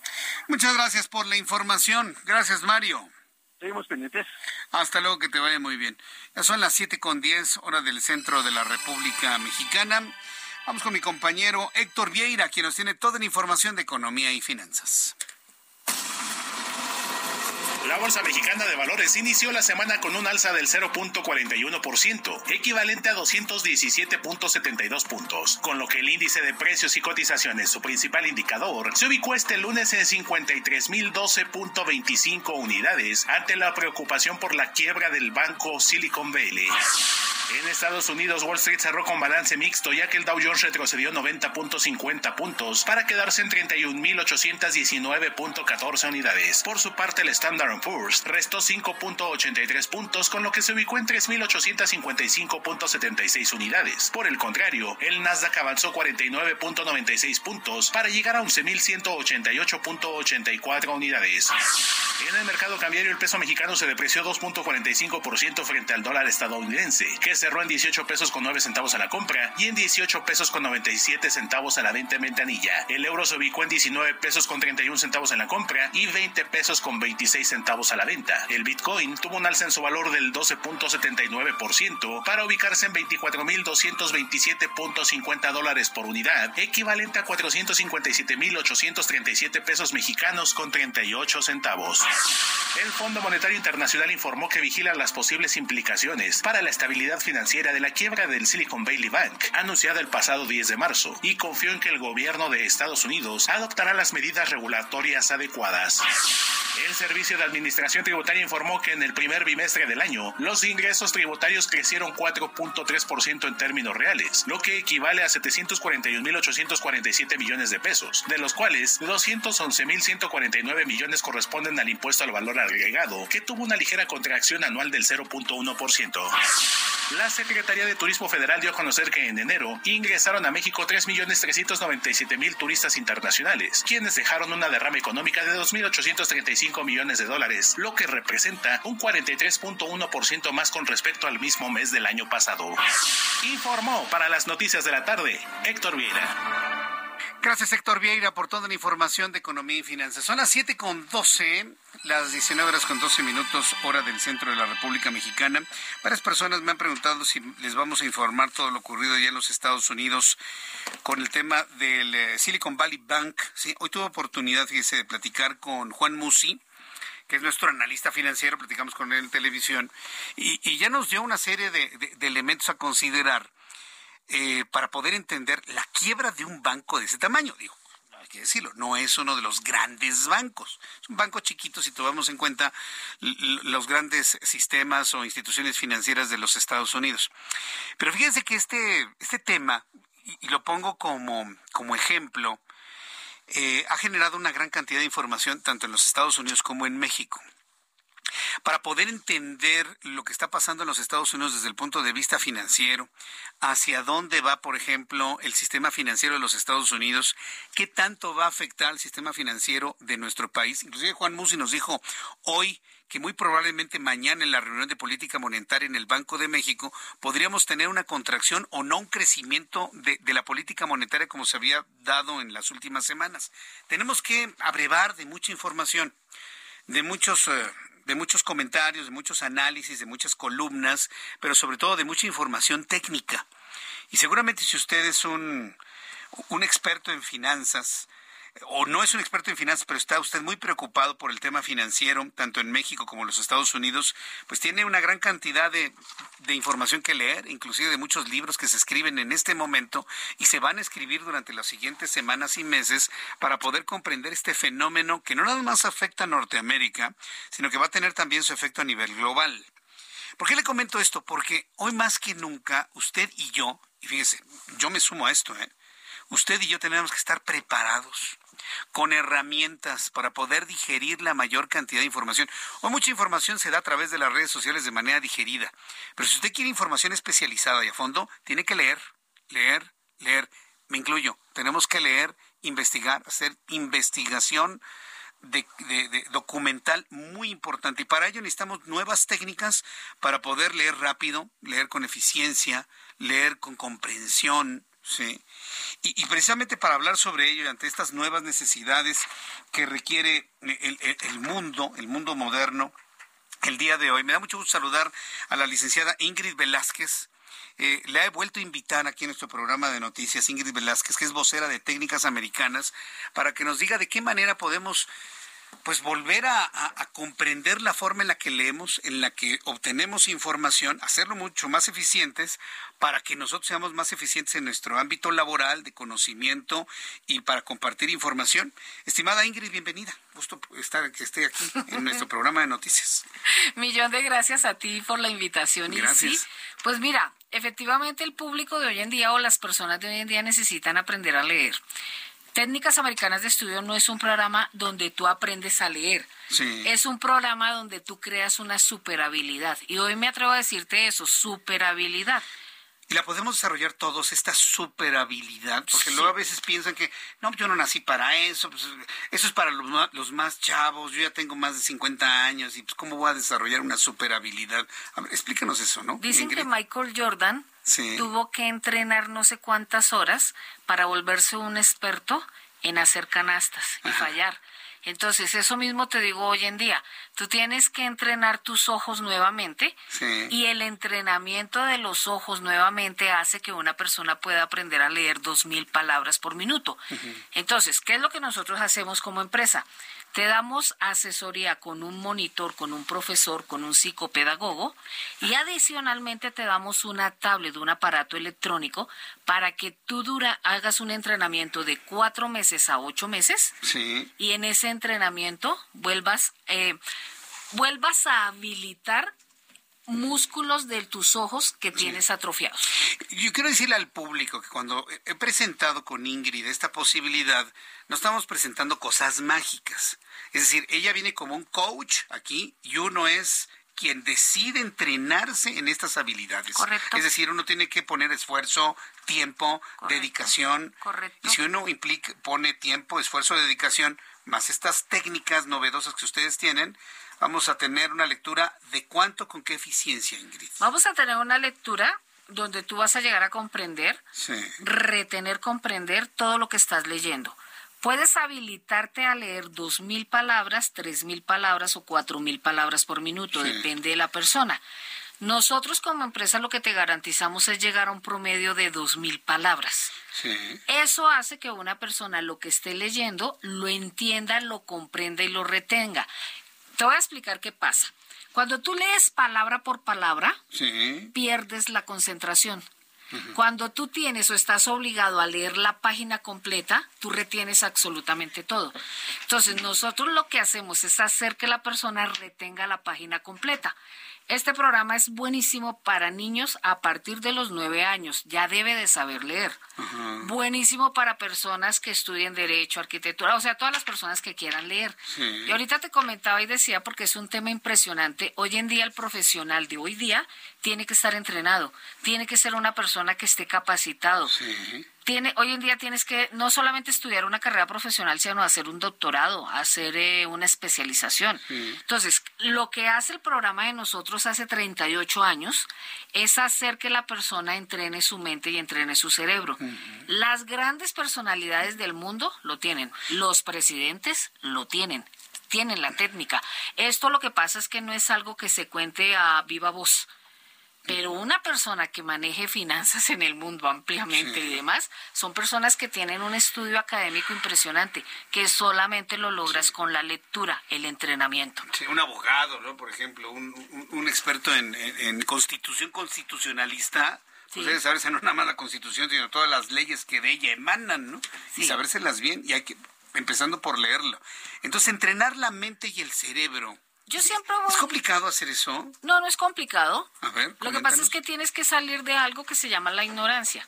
Es No. decir, pues sí, es una disculpa lo que te voy a decir, No, un no, sí. atrevimiento, pero tienes que salir. No, pues. ¿Por qué entrenar el cerebro? Porque tienes que quitar viejas creencias. Sí. ¿Sí? El cerebro tiene dos hemisferios, entonces vamos a sincronizar hemisferio derecho y hemisferio izquierdo para hacer que tus ojos adquieran la habilidad. Ok. ¿sí? Y entrenamos la mente porque definitivamente no es una supercapacidad difícil de hacer, pero sí necesita de tiempo y entrenamiento. Entonces. ¿qué te ofrezco yo? Te ofrezco un programa con un profesor, con un monitor, te ofrezco un, entrena- un entrenamiento en instituto, pueden ir a, a la oficina, este, donde van a tener una persona que les va a orientar, y te lo ofrezco online. Entonces tienes las dos modal- modalidades. Presencial y online. presencial y online. Y vamos a dar una promoción como siempre en tu programa. Correcto. Las personas que me llamen en este momento, vamos a dejar un cupo de 50 personas Sí. que me hagan una llamada perdida o me envíen un mensaje, les vamos a dar el 40% de descuento y un 2 por 1 familiar. Muy bien. Dos personas de la misma familia. ¿Qué número telefónico? 55 40 84 40 30. Repito, 55 40 84 40 30. Dos por uno, 40%. Y adicional, para que me crean lo que les estoy diciendo, búsquenme en, redes, búsquenme en redes sociales como Técnicas MX. Técnicas MX. Tre- técnicas MX. ¿Qué hay ahí? Van a encontrar este, personas que saben, que han tomado el programa, que dan testimonio. Entonces, Muy bien. 55. 40. A ver, lo, lo voy a decir yo, despacito para que. Apréndesele de memoria si va usted manejando. 55 40 84 40 30. 40 84 40 30. 40 84 40 30, claro, antes el 55. Y eh, haga una llamada perdida. 55 40 84 40 30. Todas las personas que hagan llamada perdida en este momento se van a comunicar de estas técnicas americanas, técnicas MX, para darles toda la información de este entrenamiento de mente y cerebro. Suena muy interesante entrenar la mente y el cerebro. ¿eh? Y los ojos. Los ojos. Sí. En consecuencia. Es que tú sales de un ángulo de 3 grados y entras a un ángulo de 160 grados. Tanto Más- así, de, de, de tres grados que leemos en este momento una palabra a 160. Claro, porque tú lees toda la página completa. Esa es la garantía que nosotros te damos. Entonces, márquennos dos por uno, 40% de descuento y no se van a arrepentir nunca en su vida de haber entrenado la mente, el cerebro y los ojos. Ingrid Velázquez, muchas gracias por habernos acompañado el día de hoy. A ti muchas gracias. Márquenles ahora 55 40 84 40 30. Son las 7 con 22 horas del centro de la República Mexicana. Vamos a escuchar la información internacional con Alina Leal. Thank you. Este lunes el gobierno de Nicaragua planteó una suspensión de las relaciones diplomáticas con el Vaticano. Esto luego de que el Papa Francisco se refiriera al gobierno de Daniel Ortega como una dictadura grosera. Autoridades estadounidenses informaron que ocho migrantes murieron frente a las costas de San Diego, California, al naufragar el bote con el que intentaban llegar a Estados Unidos. El suceso ocurrido el sábado pasado fue reportado por equipos de rescate quienes recibieron una llamada de alerta en español por un naufragio en la playa Blacks Beach en el que había dos embarcaciones involucradas. En Colombia fueron canceladas 19 órdenes de captura contra disidentes de las FARC. Esto como un primer paso para iniciar las negociaciones de paz con quienes no se sumaron al acuerdo de 2016. Los guerrilleros serán reconocidos como representantes del autodenominado Estado Mayor Central, la mayor fracción disidente para dialogar con el gobierno. Tras una serie de negociaciones en la ONU, el viceministro ruso Sergei Bershini informó que Rusia se pronunció a favor de extender el acuerdo de exportación de cereales ucranianos, pero solo por 60 días. Funcionarios estadounidenses aseguran que tensiones entre China y Estados Unidos están en aumento y en un movimiento algo desesperado por parte de Estados Unidos parece que planean endurecer las normas para algunas de las inversiones de sus propios empresarios en el extranjero, especialmente quienes planean acuerdos monetarios en China. El Departamento de Justicia estadounidense informó que el narcotraficante mexicano Raúl Flores Hernández, alias el tío, se declaró culpable de tráfico de cocaína a Estados Unidos. Según documentos judiciales, desde la década de 1980 hasta 2017, el tío dirigió una organización de narcotraficantes con sede en Jalisco, la cual traficaba cocaína de Sudamérica a México y luego era enviada a Estados Unidos. El Departamento de Justicia estadounidense informó que el narcotraficante mexicano Raúl Flores Hernández, alias El Tío, se declaró culpable de tráfico de cocaína a Estados Unidos. Según documentos judiciales, desde la década de 1980 hasta 2017, El Tío dirigió una organización de narcotraficantes con sede en Jalisco, la cual traficaba cocaína de Sudamérica a México y luego era enviada a Estados Unidos. De acuerdo con un estudio de dos universidades de Europa, las nanopartículas de selenio serían un excelente aliado en la lucha contra el cáncer de ovario. El estudio realizado por un equipo internacional de científicos y publicado en la revista Redox Biology revela que las nanopartículas del selenio son muy eficaces para destruir modelos celulares de cáncer de ovario, cultivados en 3D para reproducir el entorno tumoral nativo. Muchas gracias, Alina, por la información internacional. Ya son las 7.25 horas del centro de la República Mexicana. Vamos a ir a los mensajes. Vamos a ir a los mensajes de regreso. Le voy a tener todos los detalles de lo que ha sucedido precisamente en los Estados Unidos con el tema financiero. Platicaré con Juan Musi, también con Luis Eduardo Velázquez con las noticias de la Ciudad de México. Mensajes y regreso.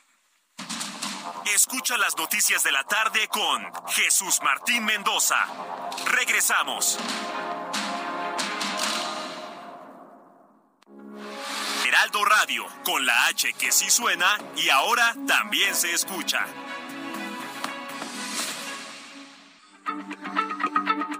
Heraldo Radio, la H se lee, se comparte, se ve y ahora también se escucha.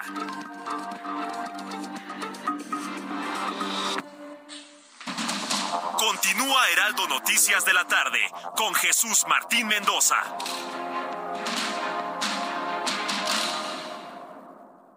CAT promedio de 30.3% sin IVA, vigencia del 1 al 31 de marzo. Que el esfuerzo sea tu guía para seguir avanzando con RAM 4000, el camión que carga con más pasajeros al ser el único doble cabina. RAM 4000, capaz de llevar a una cuadrilla de trabajadores. Estrénalo con tasa desde 9.75%. RAM a todo con todo.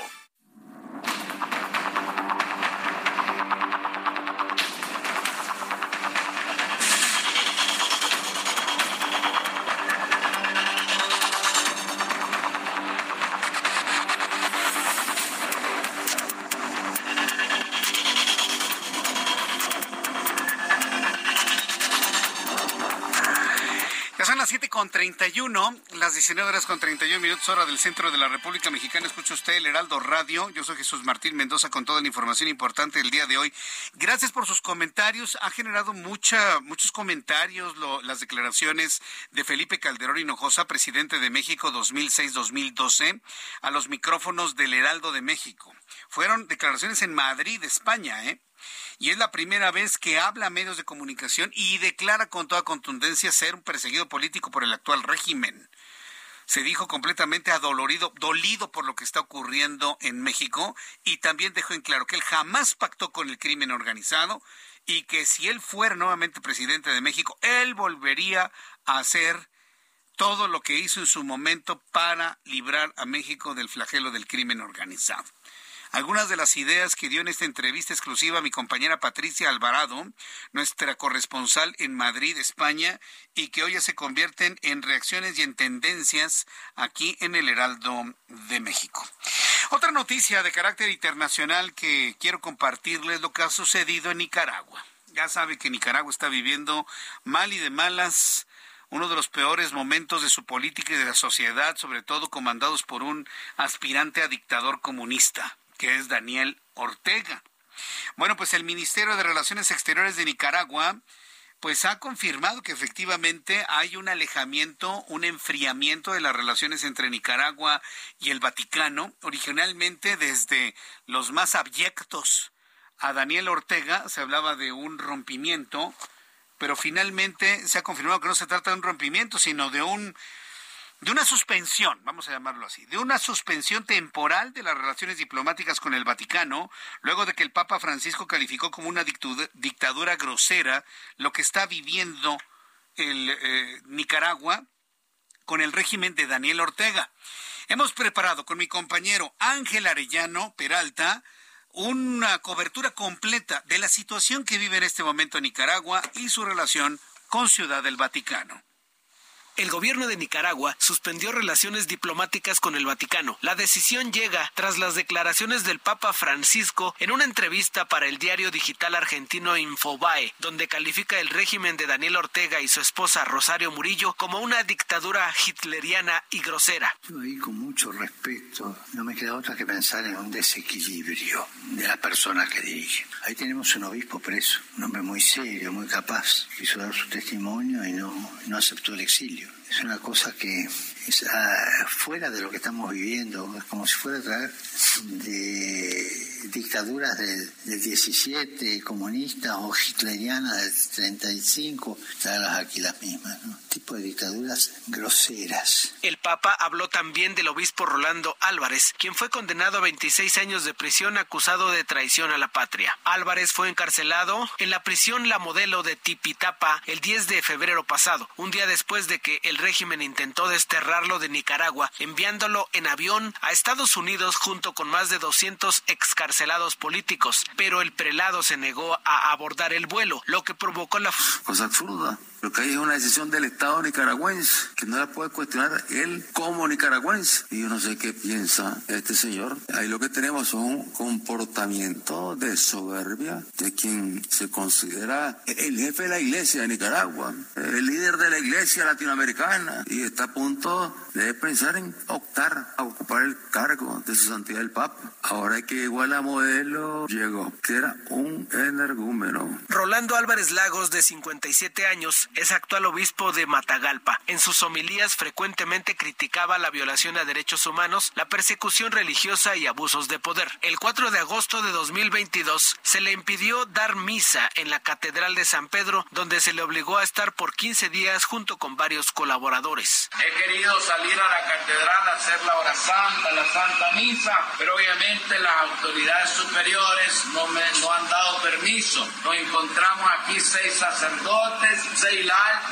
que nos tienen encerrados en la curia episcopal. Aquí vamos a permanecer. El 19 de agosto la policía sandinista ingresó a la curia episcopal y detuvo a Álvarez, a quien impuso arresto domiciliario, mientras que a sus acompañantes se les envió a una prisión policial. En diciembre fue acusado de conspiración para cometer menoscabo a la integridad nacional y propagación de noticias falsas. Reportó para las noticias de la tarde Ángel Arellano Peralta. Muchas gracias Ángel por la información de todo lo que está ocurriendo en Nicaragua y pues ya los efectos que tiene con Ciudad del Vaticano ante pues ante qué estamos su presidente un presidentito allá en Nicaragua sí y, no lo digo por los nicaragüenses que es un pueblo bueno ¿eh? Y son buenos amigos de México no lo hablo desde el punto de vista gubernamental ¿sí? Un presidentito que quiere mantenerse, pues, eh, con base en lo que le ordena el Foro de Sao Paulo, ¿sí? Esta tendencia comunista que, que, eh, que baña a, los países más débiles de Latinoamérica, donde yo sigo con, yo sigo confiando en que no, no va a prevalecer en México, pero bueno, en Nicaragua sí lo están, y están sufriendo a un dictador, ¿sí? Un dictador que ve en la Iglesia Católica por su influencia en un en una sociedad profundamente católica que son los nicaragüenses, pues un peligro para su para sus privilegios políticos, ¿no? Porque mientras ellos salen y hablan, no nada más en Nicaragua, sino en otras partes del mundo, incluido México, hablan de los privilegios de otros, quienes están viviendo los privilegios son quienes están en el poder. Aguas con eso, ¿eh? Que no le engañen. Quienes hoy tienen privilegios son los que gozan de estar en el poder. Y así sucede allá en Nicaragua. Y como la voz de la Iglesia Católica es peligrosa para mantenerse en esos privilegios, por eso hacen esta separación, este alejamiento, este enfriamiento de relaciones diplomáticas con el Vaticano. Saludo con mucho gusto a Luis Eduardo Velázquez, director del diario y semanario MX, las modificaciones a los monumentos históricos de Paseo de la Reforma en la Ciudad de México. Mire, todos estos monumentos que hay en Paseo de la Reforma, incluidas las estatuas de las glorietas, tienen un sentido, tienen un objetivo y tienen un sentido histórico.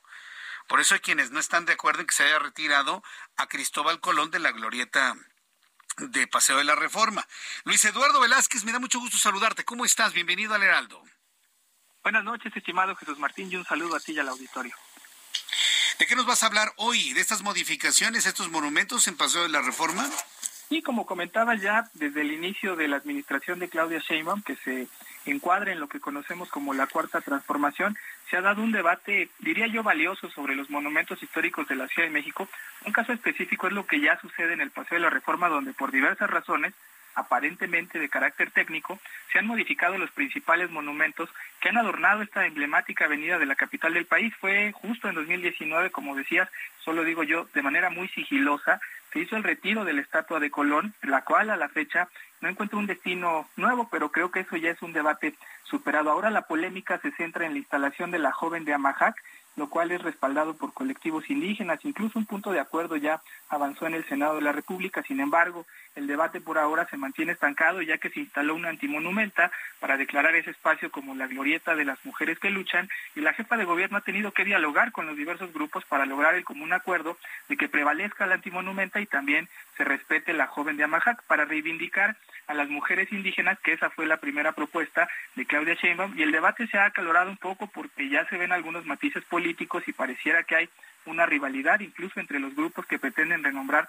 este espacio emblemático. Y algo muy similar ha sucedido con la Glorieta de La Palma, que tuvo que retirarse tras cumplir más de 100 años, y ahora que no, no funcionó la huehuete, hay otra dinámica para establecer el diálogo en el que se busca que sea nombrada como la Glorieta de los desaparecidos. De fondo, lo que vemos es un reclamo legítimo de las víctimas por visibilizar su lucha, pero no hay que olvidar que la avenida tiene un espíritu histórico y en eso se debe centrar la decisión final porque es un patrimonio de los capitalinos y de los mexicanos. Finalmente, Jesús Martín creo que no le pertenece a nadie en particular y la solución estará en lo que acuerde la mayoría de los ciudadanos con el punto de vista de especialistas y se consigan espacios dignos para que se pueda reivindicar a todos los movimientos sociales actuales que así lo deseen.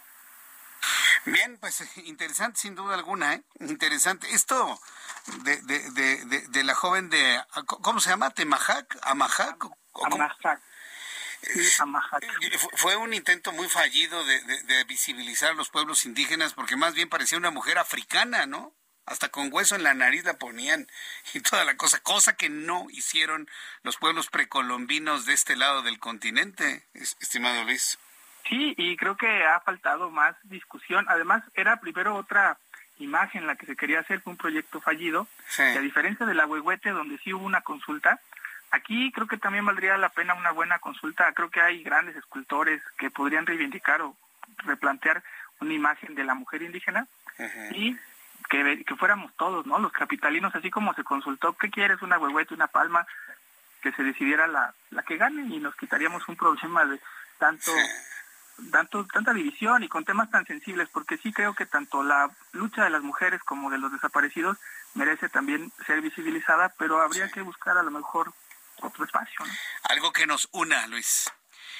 Sí, algo que nos una a toda la sociedad. Y aquí es principalmente el reto que sinceramente yo no lo veo que esta autoproclamada cuarta transformación lo logre. Encontrar un símbolo que podamos erigir en ese lugar y en otros que una a todos los mexicanos sin importar origen, credos, economía, ideologías. Es algo muy complicado. Pero bueno, yo te agradezco mucho, estimado Luis Eduardo Velázquez, estos minutos de conversación aquí en el Heraldo. Fuerte abrazo, nos escuchamos el miércoles. Gracias, buena semana. Y Gracias, buena semana, que te vaya muy bien, Luis Eduardo Velázquez. A ver, ¿quién va a ser el valiente, el inteligente que va a encontrar un elemento que una? Porque hoy todos los elementos que piensan desunen, discriminan. Ay, es que a poner una imagen de una mujer indígena. Discriminan a los que somos mestizos. Así, punto. Y este país, somos un país hecho con mestizaje. Pésele a quien le pese, duélale a quien le duela. Bueno, son las 7.42 tiempo en el centro de la República Mexicana. Vamos a revisar lo que ha ocurrido en, los, eh, en las últimas horas allá en los Estados Unidos. Súbale el volumen a su radio porque en la línea telefónica está Juan Musi, analista financiero. Mi querido Juan, qué gusto saludarte, tenerte aquí. ¿Cómo estás? Bienvenido. Muy buenas noches. Igualmente, mi querido Jesús Martín, pues con el gusto de siempre estar contigo y bueno, pues ahora lidiando con, con una pues con una nueva noticia que no es que no es cosa menor esto que, que ocurre en, en, el sector financiero norteamericano. Sin embargo, pues ahorita te comento por qué creo que esto no sea un tema que se va a extender a todo el sistema financiero. No veo un tema de riesgo sistémico, pero si me permites, creo que vale la pena al auditorio compartirles qué pasó con Silicon Valley Bank. Sí, Cuéntanos, ¿cómo, está la situación con Silicon y, qué es lo que se visualiza hacia el corto y mediano plazo, Juan? Pues sí, mira, mi querido Jesús Martín, antes que nada, pues es un banco regional, es un banco con mucha presencia precisamente en California, en esa región, en Silicon Valley, en donde pues típicamente se han establecido muchas empresas emprendedoras o startups, como le llaman en Estados Unidos, la mayoría de ellas pues también enfocadas a temas de tecnología, es, es, es un lugar reconocido por ser pues una plataforma de negocios creativa eh, muy vinculada a la industria, eh, por supuesto, de las aplicaciones, eh, plataformas digitales, muy vinculadas a Apple, a Microsoft, a Google. Y pues este banco resulta que fondeaba muchas de estas operaciones a emprendedores, pero no tenía una gran parte de su capital colocado en créditos a estas empresas. Los bancos viven del crédito y entre más amplia es tu cartera y tu colocación de crédito, obviamente sana, pues mayor es la rentabilidad del banco, desde donde más provienen las utilidades, básicamente entre la diferencia del costo al que prestas y el costo al que captas el dinero.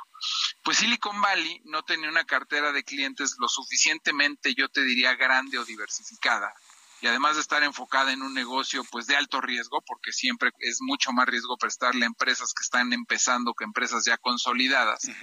Y bueno, pues este eso no quiere decir que no hayan hecho las cosas bien, pero buscando tener mayores ingresos, resulta que invierten las posiciones de la tesorería y de los clientes del banco en bonos de largo plazo. Aquí sí es donde yo de verdad no entiendo en qué estaba pensando el comité de inversiones de ese banco porque cuando tú sabes que las tasas van a subir, pues lo que más te conviene es estarte subiendo a la nueva tasa y no, por ejemplo, haberte invertido hace seis meses al 3% si sabes que las tasas eventualmente van a llegar al cuatro y medio o al 5. Entonces, pues te vas de poco a poco subiendo al nuevo nivel de tasa.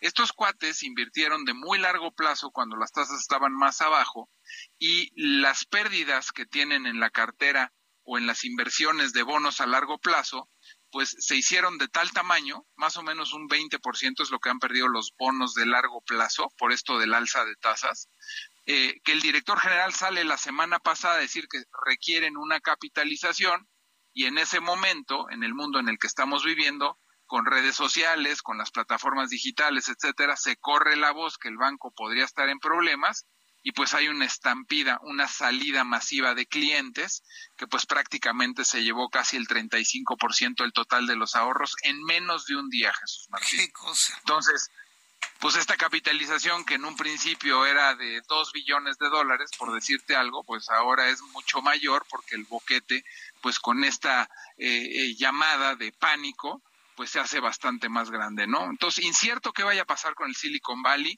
Por ahí, obviamente, contagia a algunos otros bancos también regionales y de nicho, pues con temas similares y parecidos. Y la razón por la que yo al principio de mi comentario te decía que no creo que sea un problema de todo el sector financiero, un tema sistémico, es porque pues muchos bancos son mucho más grandes con presencia nacional, con créditos también colocados de muchos tipos y pues no tienen este mismo problema exacto de haber solamente fincado o buscado su rentabilidad en inversiones de largo plazo, ¿no? Entonces, en el Inter sí puede haber minusvalías y bajan los precios de las acciones, incluso de los grandes bancos, pero yo creo que pues por unos días tendremos este ruido y al final, pues mira, lo que más temían los ahorradores era que no lo respaldaran. Allá, al igual que acá, tienen un IPAB que se llama el FDIC, que respalda hasta 250 mil dólares. Y ya hoy Joe Biden, el gobierno norteamericano, pues dijo que a los que les falte o excedan sus depósitos los 250 mil dólares que no se preocupen, que están sanos y a salvo, ¿no? No los que tienen acciones del Silicon Valley Bank, pero sí los depositarios o los que tenían cuentas a la vista, pues esos pueden estar tranquilos. Entonces, pues un nuevo episodio en toda esta tormenta que le hemos dado seguimiento en estos últimos años, mi querido Jesús Martín. ¿Qué visualizas para política monetaria en México como efectos de lo que ha sucedido en los Estados Unidos para estos días, mi querido Juan? Bueno, pues es buenísima tu pregunta porque esto sí podría modificar completamente la política monetaria porque ahorita una Fed subiendo tasas y siendo súper enérgica, otra vez, por ejemplo, subiendo 0.50, pues no la veo este nuevo episodio en cierta medida, aunque la Fed está enfocada en la inflación, que por cierto mañana se publica la inflación de Estados Unidos en febrero, ojalá salga bien el dato, pero yo creo que con esta nueva adversidad que estamos viviendo, pues la Fed sí podría, déjame ponerlo en este contexto, tentarse el corazón y existe la posibilidad de dos cosas, Jesús Martín, o que suba 0.25, que es lo que creo que va a ocurrir en su reunión del 22 de marzo, o si de plano esta situación sigue siendo, eh, eh, se sigue contagiando, se, sigue permeando y sigue dañando a los mercados financieros, existe la posibilidad que el 22 de marzo incluso no subieran las tasas de interés. Pero creo que por cómo pintan las cosas, veremos un nuevo incremento de 0.25 y podemos descartar la idea de la semana pasada que iba a ser que la Fed subiría 0.50. Juan, compártenos por favor tu cuenta de Twitter para que el público pueda estar en contacto contigo, seguirte a través de Twitter, conocer tus grabaciones y consultarte y asuntos más específicos de, inversiones y de empresa, por favor. Por supuesto, mi querido Jesús Martín, arroba Juan S. Musi, arroba Juan S. Musi, a las órdenes tuyas y del auditorio. Y bueno, pues un efecto natural, las monedas emergentes, el peso, de 17.90, pues prácticamente llegó a estar en 19.17, una depreciación de hasta 7% en solo unos cuantos días. Sí, 7%. Es una banda de comportamiento muy amplia. Lo platicamos mañana, mañana que nos saludemos, mi querido Juan. Te envío un fuerte abrazo, que te vaya muy bien. Igualmente, a ti y a todo el auditorio. Muy buenas noches, Jesús Martín. Gracias, muy buenas noches. Juan Musi, analista financiero aquí en el Heraldo Radio. Escríbale, arroba Juan S. Musi. Aquí en el estudio, Roberto San Germán con toda la información deportiva. Mi querido Roberto, ¿cómo estás? Bienvenido. ¿Qué tal, mi querido Jesús? Martín y buenas noches a toda la gente que nos sintoniza. Pues estamos aquí contentos, ¿no? Viendo qué está haciendo la selección mexicana de béisbol en el Clásico Mundial. Después, sí ha ido, ¿eh? No, pues tuvieron, mira, tuvieron un tropiezo. Este, la verdad es que yo estaba hablando en el noticiero de ayer domingo y decía, no es posible que siempre en los deportes de conjunto, cuando tienes que ganar el primer partido, siempre, siempre tenemos el tino de perderlo. Y México tuvo oportunidades contra Colombia. México debería de ir 2 a 0, ¿no? Porque además hay que recordar que en el Clásico Mundial son cuatro grupos de cinco equipos y pasan los dos primeros. Aquí no hay terceros lugares, no hay nada. Entonces México se complicaba el pase, ¿no? Hasta el momento. Y bueno, había perdido 5-4, además con nuestro mejor pitcher Urias, que había empezado bien, ya tuvo ahí unos problemitas en la quinta entrada, los colombianos le respondieron y bueno, a batazos pues se pusieron 3 a 1 y pues ya México no pudo con Colombia, ¿no? Perdieron 5-4 primero. Pero ayer por la noche, pues se le ganó a los Estados Unidos allá en Phoenix, en su casa con su gente, 11 a 5. Y hoy Meneses tuvo gran partido, este mexicano. 11-5. 11-5 con cinco carreras impulsadas tuvo Joe Meneses. Y México pues sacó la casta, ya se le había ganado en otro clásico mundial de béisbol. Si la gente no sabe qué es el clásico mundial de béisbol, es como el mundial de fútbol, donde llegan diferentes selecciones de diferentes países. Entonces, ahí estaba México, gana ayer y ahora se tiene que enfrentar el día de mañana a el equipo de Canadá, amigo. Hoy se juega ahorita, va, va, a jugar, este, tienen otro duelo, ahorita tiene el duelo del equipo de, este, perdón, mañana se, enfrentan contra Gran Bretaña y al ratito juega Estados Unidos, Canadá. Ese es un partido bien importante para nosotros. juegan los británicos, eh? Pues ganaron hoy y le ganaron a Colombia. Ah, ok. Entonces México... Sí, porque uno dice, bueno, a ver, ¿y qué tal los británicos, eh? México tiene, a México nada más le falta Gran Bretaña y el equipo de Canadá. Y Canadá tiene buen béisbol, recordando que están los Blue Jays y en alguna época estuvieron los Expos de Montreal. Entonces, sí trae nivel, así que México debe sacar la casta, debe de ganar para pasar a la siguiente ronda, ¿no? A ver si no se confía. Híjole, espero que no hayan aprendido. Espérame, yo creo que aprendieron la lección después de lo que le sucedió contra Colombia, un equipo colombiano que le echaron muchas ganas, la verdad es que tampoco tiene grandes estrellas, y Mico tiene puro liga mayorista esta selección, ¿no? Entonces, creo que ahí es donde de repente podemos ver las cuestiones. Pero México viene en el Clásico Mundial de Béisbol, ganándole a los Estados Unidos en su casa, y a ver qué pasa con ellos, esperando que podamos tener buenas noticias en lo que va de la semana, mi querido amigo.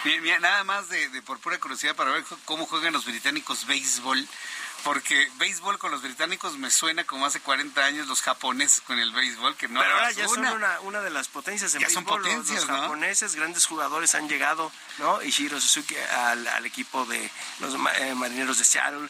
Tenemos también al Godzilla, este, este, que llegó también al equipo de los Yankees de Nueva York.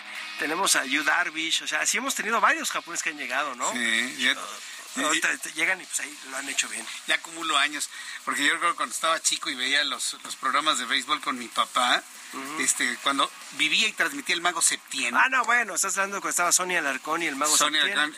Una vez presentaron un reportaje y estaban muertos de la risa. ¿Quieren ver el béisbol de Japón? Los japoneses, bueno, se les caían las bolas en el, en el film.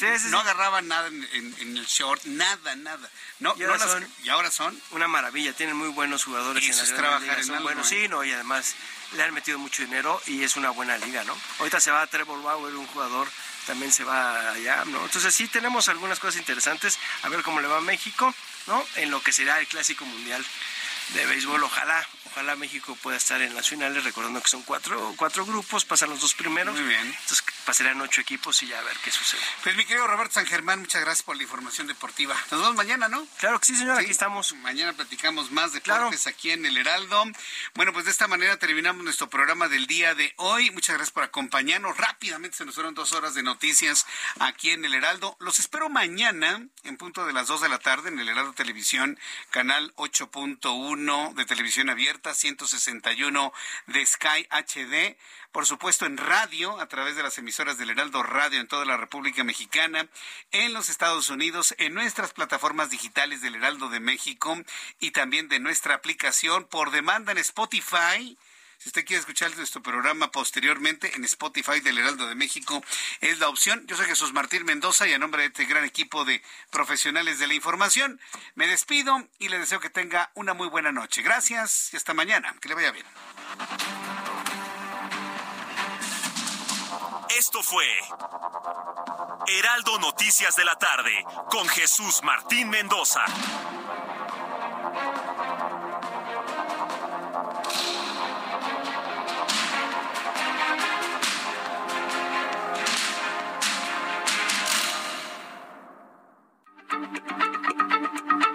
Heraldo Radio, la H se lee, se comparte, se ve y ahora también se escucha.